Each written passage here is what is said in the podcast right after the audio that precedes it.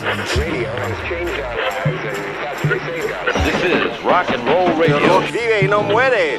You're listening to broadcasting from beyond the grave. Distorsión, el podcast. Bienvenidos a un episodio más de Distorsión, el podcast. Uno que mm, honestamente no sé cómo carajos voy a hacer porque me parece un tema muy complicado de abordar, muy profundo y definitivamente no soy el más indicado para hablar de este tema. Así que de entrada me gustaría decirles que no pretendo que este episodio sea nada parecido a una lección o a un consejo profesional de ningún tipo.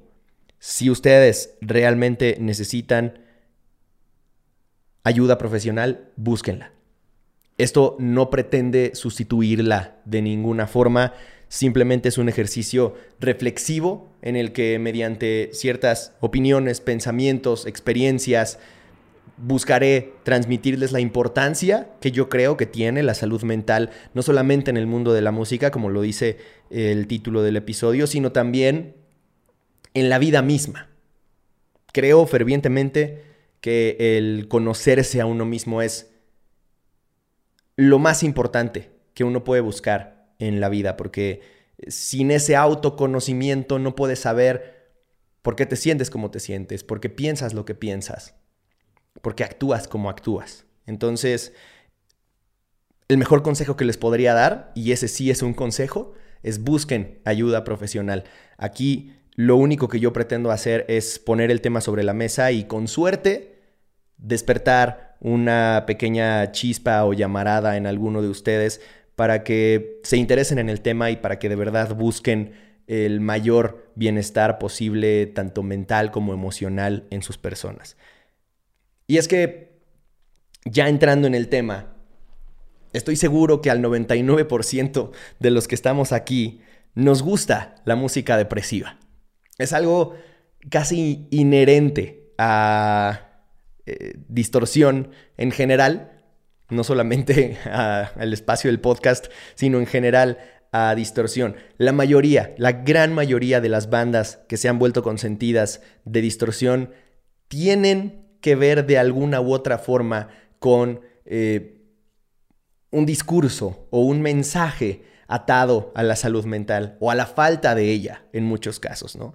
Eh, para quienes no estén viendo en YouTube, en este momento traigo puesto puesta una camiseta que está inspirada en My Chemical Romance y literalmente dice, I'm not okay, I promise. O sea, no estoy bien, lo prometo, para quienes no sabían lo que significaba. Y acá la primera pregunta que me gustaría plantearles es, ¿realmente han pensado por qué les gusta la música depresiva? ¿Por qué les gusta la música triste? Porque conectan también con ustedes esos mensajes o, esas progresiones melódicas que musicalmente ya nos están transmitiendo sentimientos eh, tristes o depresivos. Yo les voy a hablar desde mi perspectiva personal porque es lo que puedo hacer aquí y les podría compartir que desde que tengo uso de razón soy una persona con tendencias altamente depresivas y melancólicas. Esto no quiere decir que gran parte de mi vida la haya vivido con depresión, aunque por supuesto que he padecido depresión y que he luchado contra ella, pero sí en general siempre he sido una persona muy melancólica. Esto tiene todo que ver con que soy una persona muy sentimental y emocional, muy en contacto con, con sus sentimientos y sus emociones y eso hace que pues experimente al máximo las emociones y los sentimientos que se van cruzando por, por mi día a día, ¿no? Desde vivir al máximo el éxtasis y la felicidad que me pueden provocar ciertos momentos o ciertos hechos o situaciones, como también sentirme sumamente deprimido cuando, cuando ciertas situaciones en mi vida han pasado que pues eso fue lo que despertaron. Entonces, ya partiendo de ahí, pues es un poco obvio, ¿no? Viéndolo en retrospectiva, que me hayan gustado desde que, desde que comencé a interesarme o a, formarme un gusto musical propio. Propuestas que eran muy emocionales, propuestas que eran muy emotivas y, hasta en ciertos sentidos melancólicas principalmente. Para quienes eh, quieran saber ejemplos, una de mis bandas favoritas es Him. Him es una banda sumamente depresiva. No solamente melancólica, sumamente depresiva. Es una banda que habla de desesperanza el 99% del tiempo. En la gran mayoría de sus canciones habla de que nada tiene sentido, ni siquiera el amor. Y cuando, cuando uno pone realmente atención en ese tipo de mensajes, se puede dar cuenta de que quien está escribiendo y quien está cantando eso realmente, realmente podría estar escribiendo una carta o dejando una nota en la que nos está avisando que se está despidiendo, en la que realmente nos está diciendo no tiene caso seguir en, en esta vida. Adiós a todos. Y nos la está diciendo de una forma tan hermosa, tan poética, tan artística, que conecta con muchas personas alrededor del mundo que se sienten de la misma forma, pero quizá no se alcanzan a dar cuenta de que muchos de esos artistas literalmente nos están diciendo, estoy en un gran dolor, ¿no? O sea, no la estoy pasando bien. Realmente estoy pasando por un momento complicado. Quizá así ha sido toda mi vida y quizá es lo único que conozco. Entonces, yo de pronto me puse a pensar, ¿por, ¿por qué me gusta este tipo de música? Sí creo que eh, a pesar de que he tenido una vida muy feliz en general, y puedo recordar momentos muy felices de mi vida. Creo ya, pensándolo, insisto, en retrospectiva, después de, de, haber estado en terapia durante buena parte de mi vida y haber llegado a conocerme hasta tal grado en el que me encuentro hoy, que no quiere decir que me conozca a la perfección, pero sí al menos hasta donde estoy hoy, que, que ciertos hechos negativos en mi vida fueron verdaderamente importantes y cruciales, trascendentales para formar la persona que soy hoy en día. Y eso hace que tenga tanto peso que, que yo de alguna u otra forma formé cierta personalidad o cierta parte de mi personalidad muy moldeada por esas emociones y por esos hechos que, que yo asocio con sentimientos y emociones negativas.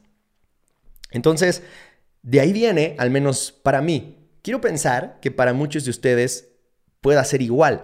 Para muchos de ustedes pueda ser un, ejercicio, pues, de identificación muy claro, ¿no?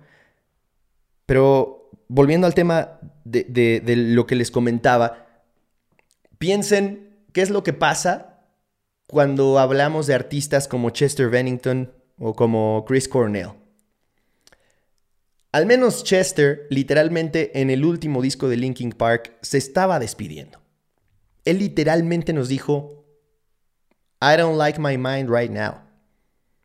Esa es la primera línea que escuchamos del último disco de Linkin Park.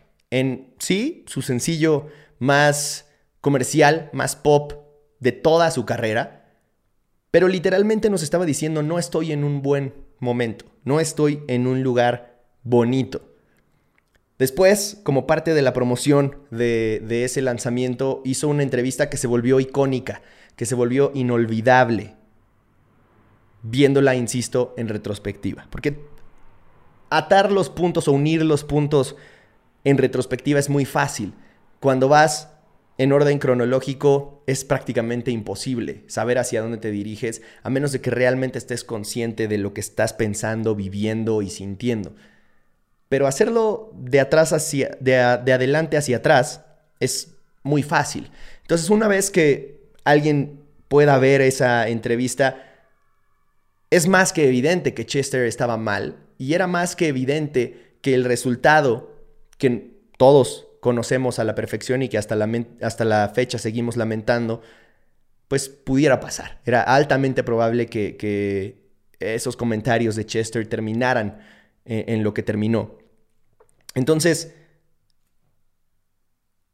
ya de entrada ahí me gustaría mencionar lo que comenté en un TikTok que subí recientemente, que también lo subí a Instagram. Por cierto, si, si lo quieren checar, lo pueden encontrar en cualquiera de esas dos redes sociales. En la que hablaba o respondía, mejor dicho, a un video en, en, el que, como parte de un extracto de un podcast en el que hablan de teorías de la conspiración, Illuminatis, eh, misterios del mundo, ya saben. Hablaban de que Chris Cornell no lo hubiera hecho. Él no se hubiera quitado la vida.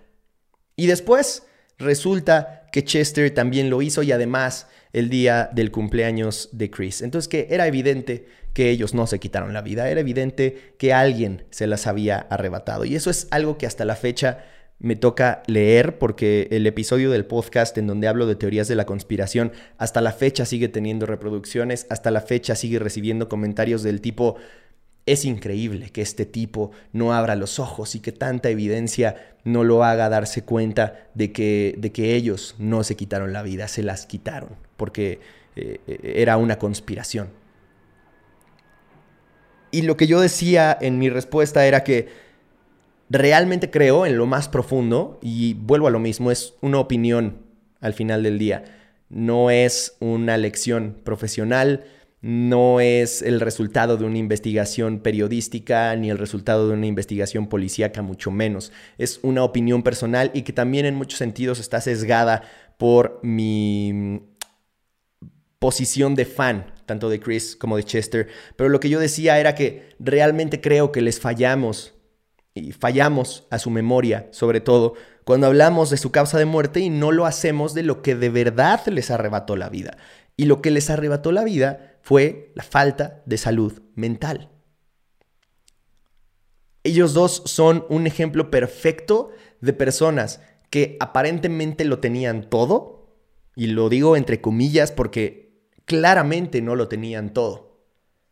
La fama, el dinero, lo que para muchas otras personas podría significar el éxito, la realidad es que no necesariamente lo es para todo el mundo. Cada quien tiene una definición de éxito distinta y muchas personas, créanme, muchos de ustedes que me escuchan o que me ven pueden pensar que el mayor éxito del mundo es tener fama y dinero y en el momento en el que lleguen a tener cierta fama o cierto dinero podrían decir, puta madre, ahora entiendo a Chester. Es difícil escarmentar en, cabeza ajena, pero no imposible. Entonces, realmente creo que nosotros que somos personas cercanas a, a este tipo de casos y claramente no tan cercanos como sus familiares y amigos, pero sí cercanos como fans, como personas que de alguna u otra forma vivimos con ellos ese proceso y, también sufrimos su pérdida, podemos tratar de entender la importancia que tiene la salud mental. Y cómo es que cuando no existe, las vidas se pueden destruir, cuando aparentemente, insisto, lo tenían todo para ser felices. Pero no, muchas personas no se conocen, muchas personas no saben qué es lo verdaderamente importante para ellos. Y entonces pueden eh, morir con una confusión y con una tristeza terrible por sentirse como se sienten cuando eh, en teoría, según ellos, tendrían que sentirse felices porque ya lograron lo que querían, pero en realidad eso no va a llenar un hueco que tenga que ver con otros aspectos de su vida si es que no se conocen y no saben atender esas necesidades antes de que sea demasiado tarde. Entonces, ellos, junto con muchos otros artistas, varios de ellos que también se quitaron la vida, siempre, siempre a lo largo de su carrera escribieron en cada canción, letra por letra, sobre temas como de depresión, ansiedad, no pertenecer al mundo, etc a pesar de, entre comillas, tenerlo todo. Y, hablo de estos artistas cuando claramente se nos vienen a la mente ejemplos de los más grandes exponentes de la música. Sin embargo, hay muchos otros artistas que, que no lograron que su mensaje tuviera la misma trascendencia. Pero creo que algo que podemos aprender en cabeza ajena, algo que podemos aprender o extraer de esas experiencias ajenas, es que la música era su escape. Ellos escribían de lo que escribían porque era una forma de escaparse de esa realidad que no disfrutaban, de esa realidad que no les parecía placentera, de esa realidad que no, no, los hacía felices. En el mejor de los casos, la música era su escape. Pero la música se acaba. Los conciertos se terminan. Esos momentos en los que estás conviviendo con los fans, en los que estás escuchando a la gente cantar tus canciones, por tristes que sean, y en donde genuinamente los artistas se pueden sentir lo más felices que se sintieron nunca en su vida, esos momentos se acaban. Y todos ellos hablan de lo difícil que es volver al cuarto de hotel y darte cuenta que no importa que haya habido 10 mil, 20 mil, 30 mil, 100 mil, 200 mil, las que sean, cantando las canciones que ellos hicieron, idolatrándolos, diciéndoles lo grandes que son, porque al final del día tienes que volver, tienes que estar solo contigo mismo. Y Chester lo dijo en esa icónica entrevista. Cuando él estaba solo, había un Chester que quería derrumbarlo. Había un Chester que quería verlo mal y acabar con él. Y al final, tristemente, lo logró. Entonces, no se trata de ponernos tristes, no se trata de, darnos cuenta de, mm, este tipo de cosas para, para, para que se ensombrezca nuestra tarde o para que terminemos en una nota triste, ni mucho menos, pero sí que tratemos de entender a profundidad lo que ellos trataron de decirnos. En algunos casos a gritos, ¿no? Como en, el, ejemplo de Chester en esa icónica entrevista en la que literalmente dijo, mi cabeza no es un buen lugar, no me gusta estar solo conmigo mismo. y, y esa es una de las grandes razones por las que Chester y todos o gran parte de ellos sufrieron de adicciones, porque al final lo que buscaban era escapar de, ese confrontamiento con ellos mismos o de ese momento en el que se quedaban consigo mismos y, claramente no era algo que disfrutaran o no era algo eh, en donde la pasaran bien. Ahora, si esto es algo que les sucede a ellos, que tenían esa forma de disasociarse o esa, válvula de escape que para ellos representaba la música, ¿Qué pasa con nosotros que consumimos esa música? ¿Qué pasa con nosotros que no quizá tenemos la misma habilidad para poner en palabras lo que ellos sí ponían en una letra o en una canción? Pues para muchos es precisamente por eso que se identifican con este tipo de música, porque es, una especie de ejercicio catártico, es sentirte identificado con las palabras de alguien más y decir, claro, así es como yo me siento. Así es como se ven mis emociones en un video musical. Así es como se leen mis pensamientos en una letra. Así es como se escucha mi sentir en una canción. Entonces, en el mejor de los casos es, es ese sentimiento catártico el que nos da escuchar este tipo de música. Sin embargo, hay muchos casos, muchos, muchos casos en los que no es así. La realidad es que eh, no todos, no todos estamos hechos ni deberíamos escuchar este tipo de música porque no en todos tendrá el mismo efecto.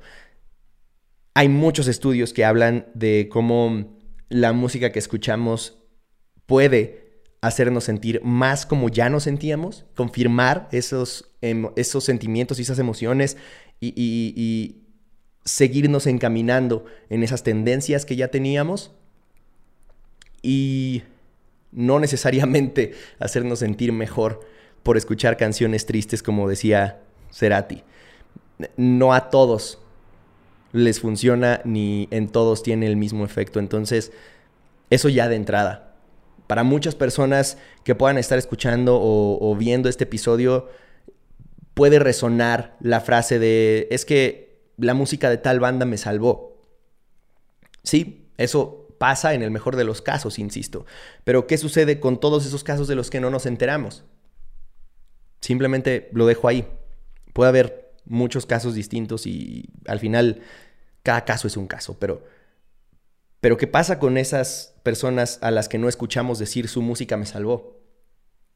Entonces, genuinamente les, les invito a reflexionar sobre cómo este tipo de música depresiva o triste no es necesariamente para todos, porque no en todos tiene el mismo efecto y, y creo que una de las cosas con las que podrían quedarse de este episodio es en reflexionar si de verdad les hace bien el escuchar este tipo de música en todo momento o si en algunos sentidos te hace confirmar o encaminarte aún más en esas tendencias que ya tenías. Ahora, al final del día, muchas veces, eh, si la música no es suficiente ni siquiera para aquellos que literalmente la escribieron y, pusieron sus propias palabras en, en una letra o en una canción, pues tampoco tendría que ser suficiente para, para nosotros.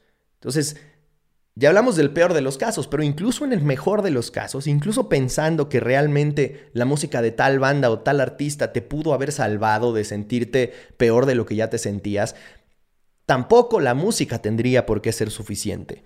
Tal vez te ayudó, tal vez te hizo sentir mejor, pero tampoco tendría que ser suficiente para ti si consideras que muchas veces no es suficiente ni para el artista que realmente la escribió y que de verdad puso ahí sus palabras. Tú puedes sentirte identificado o identificada, pero no necesariamente tiene que ser suficiente para ti. Entonces, ahí es a donde llego con, con ciertos artistas cuyo principal lema o cuyo principal mensaje, y, está muy de moda en, en estos tiempos, me viene a la mente un, una, una TikToker que, es, es, artista y es una muy buena artista, me parece una muy buena cantante y buena letrista en general, pero hay una cosa que me causa mucho conflicto y es que su principal mensaje es, está bien estar mal. Ese es como su, su lema. Y literalmente en sus conciertos puedes escuchar a miles de adolescentes, o incluso niños, en algunos casos, gritando, está bien estar mal. Y ahí es cuando yo realmente me pregunto, ¿está bien que este tipo de artistas como que solo transmitan esa parte y que, y que, que sus fans piensen que la música va a ser suficiente, que sus fans piensen que gritar está bien, estar mal es su salvación? Porque creo que varios de esos casos como que hacen pensar que la salvación de las personas es, ok, ya encontré a mi tribu, ya encontré a muchas otras personas que tampoco están mal, igual que yo, puedo sentirme identificado con ellos y ya. Cuando la realidad es que el mensaje debería ser, sí, estamos todos aquí y todos tenemos ciertas características o ciertas emociones o sentimientos que podríamos compartir, con los que podríamos empatizar, pero el estar mal no debería de ser nuestra bandera. Nuestra bandera debería ser buscar estar mejor juntos. Buscar estar mejor gracias a que nos damos cuenta que habemos muchas personas que estamos mal. Entonces es ahí cuando el mensaje puede tomar un significado distinto. Pero creo que eso es en muchos sentidos importante que, esté sobre la mesa. Porque, a ver, el buscar la salud mental y el buscar la estabilidad y el buscar conocerse es responsabilidad de cada uno. Porque, porque solo cada uno lo puede hacer por sí mismo. Pero cuando este tipo de mensajes se hacen tan trendy, siento que hacen que muchas personas, sobre todo jóvenes, piensen que em, la depresión es algo trendy, que la depresión es algo cool, que es algo con lo que se pueden sentir identificados y, y que pueden hacer una bandera de ello, cuando la realidad es que no es una cuestión que debería ser de orgullo. Por supuesto que es normal sentirse mal, por supuesto que es normal la depresión, más normal de lo que debería, más normal de lo que muchas personas pueden aceptar o pueden entender y reconocer. Pero eso no quiere decir que esté bien. Hay una gran diferencia. Y creo que el, poder hacer ese cambio de pensamiento o ese cambio de enfoque haría que la música que consumimos tenga también un significado distinto y no se quede en I'm not okay, sino es en este momento no me siento bien, pero estoy en búsqueda de estarlo. Estoy en proceso de estar ok. Estoy en proceso de estar bien y de sentirme mejor, de ser la mejor versión de mí mismo. Y eso no tiene que ver como con motivación barata de haz ejercicio y te vas a sentir mejor, vas a tener cuerpo de dios griego y te vas a sentir mejor. No, tiene que ver con un proceso mental 100%.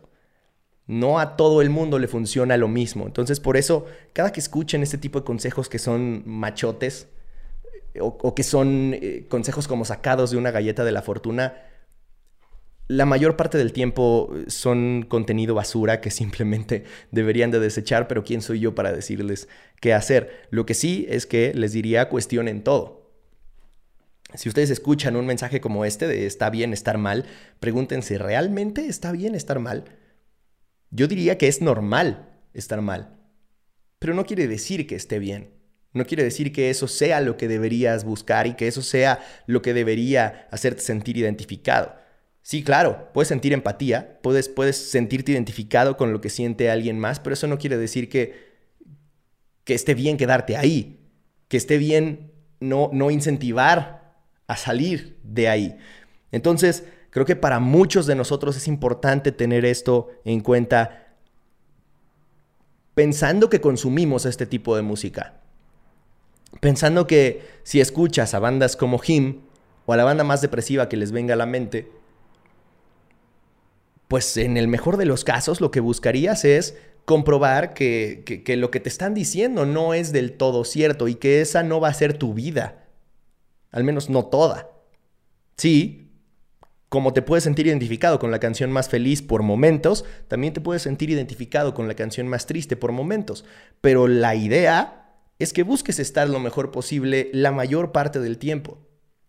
Que busques tu felicidad. Que busques sentirte lo más pleno posible, que busques sentirte realizado, que busques que tu vida tenga un propósito. Y ese propósito solo lo vas a encontrar tú. El saber que te hace feliz solo lo vas a poder encontrar tú. Porque al final, como ya dije, solo tú puedes hacer ese ejercicio de conocerte a ti mismo. Entonces, creo que es, creo que es importante ver eh, eh, este tipo de música con este enfoque y darte cuenta de que si muchas veces no es suficiente para salvar a las personas que la hicieron, no tendría por qué ser suficiente para salvarte a ti. Entonces, busca, busca tu felicidad. Descubre qué es lo más importante para ti, conócete desde lo más profundo y realmente busca tu felicidad. La depresión no es algo que esté cool, no es algo que, debería ser trendy, ni es una tribu urbana. Trabaja por tu salud mental. Eso es lo más importante que yo podría aconsejarles hacer en la vida. Y vuelvo a lo mismo, no soy nadie para darles consejos. Pero como amigo, como alguien que forma parte de esta comunidad y que de verdad aprecia eh, eh, el que compartamos el amor por la música, les digo de todo corazón, trabajen por su salud mental y busquen estar bien siempre.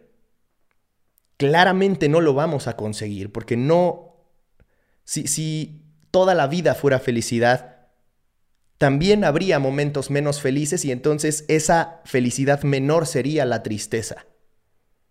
Entonces, lo maravilloso de la vida es que está hecho de contrastes y de claroscuros. Claramente tiene que haber también momentos tristes. Pero la idea es que el escenario ideal sea buscar siempre la felicidad, sea buscar siempre esa plenitud y esa estabilidad y salud mental. Porque entonces así podrás escuchar música triste, la más triste, la más depresiva, pero siempre sabiendo que es posible estar mejor, siempre buscando ser lo más feliz posible. Espero que este episodio les haya gustado, que les haya servido de algo y que estas reflexiones y opiniones que, yo puse sobre la mesa em, haya resonado con ustedes, con que haya logrado que una sola persona que, que escuchó este episodio se haya sentido interesada, se haya sentido como que cambió un poco su perspectiva al momento de, de consumir o de, de escuchar este tipo de canciones o letras, con eso me doy por bien servido. No está bien estar mal. Es normal. Pero lo que, lo, lo que realmente deberíamos buscar es estar lo mejor posible y sentirnos lo mejor posible. Entonces, eh, busquen eso. Siempre busquen eso. Y nada, los quiero mucho. Gracias por, por estar acá. Gracias por ser parte de esta comunidad. Gracias por escuchar. Hasta el próximo episodio de Distorsión el podcast y hasta el próximo video de Distorsión. Les recuerdo que yo soy Alexis Castro. Los, los voy a estar leyendo si es que vieron este episodio en YouTube. Si no, ahí están mis redes sociales para lo que ustedes gusten y manden. Con gusto los podré leer y podremos platicar más al respecto. Les mando un abrazo. Que el rock los acompañe.